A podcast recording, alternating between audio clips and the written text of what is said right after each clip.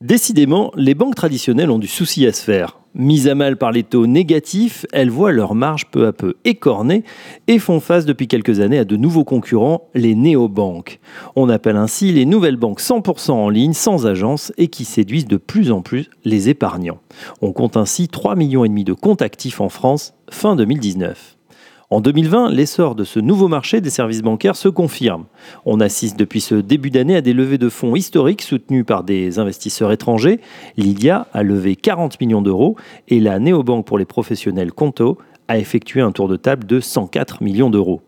Alors, qui sont ces néobanques qui rentrent en concurrence frontale avec les banques en ligne traditionnelles que sont Boursorama, Fortuneo Bank ou encore ING les plus emblématiques viennent de l'étranger. L'allemande N26 revendique 5 millions de clients, tandis que la britannique Revolut a déjà séduit 2 millions d'utilisateurs.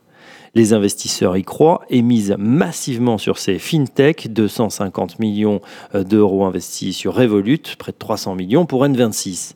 Les banques françaises, Orange Bank et Nickel, ne sont pas en reste et proposent des solutions inédites qui trouvent également un public jusqu'ici non adressé par les banques traditionnelles. Si ces banques sont souvent testées tout en gardant un compte ouvert dans une banque à papa, la tendance pourrait s'inverser. Les deux tiers des clients seraient prêts à faire de leur néobanque leur banque principale si elle proposait davantage de services.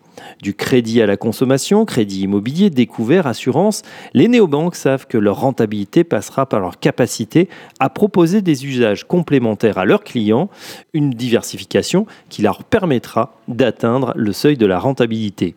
Attention, les banques en ligne traditionnelles ne restent pas les bras croisés, elles ripostent en proposant des offres similaires et gratuites comme Ultime de Boursorama, Phospho pour Fortunero ou Hello One pour Hello Bank. Décidément, la bataille pour figurer dans votre portefeuille ne fait que commencer.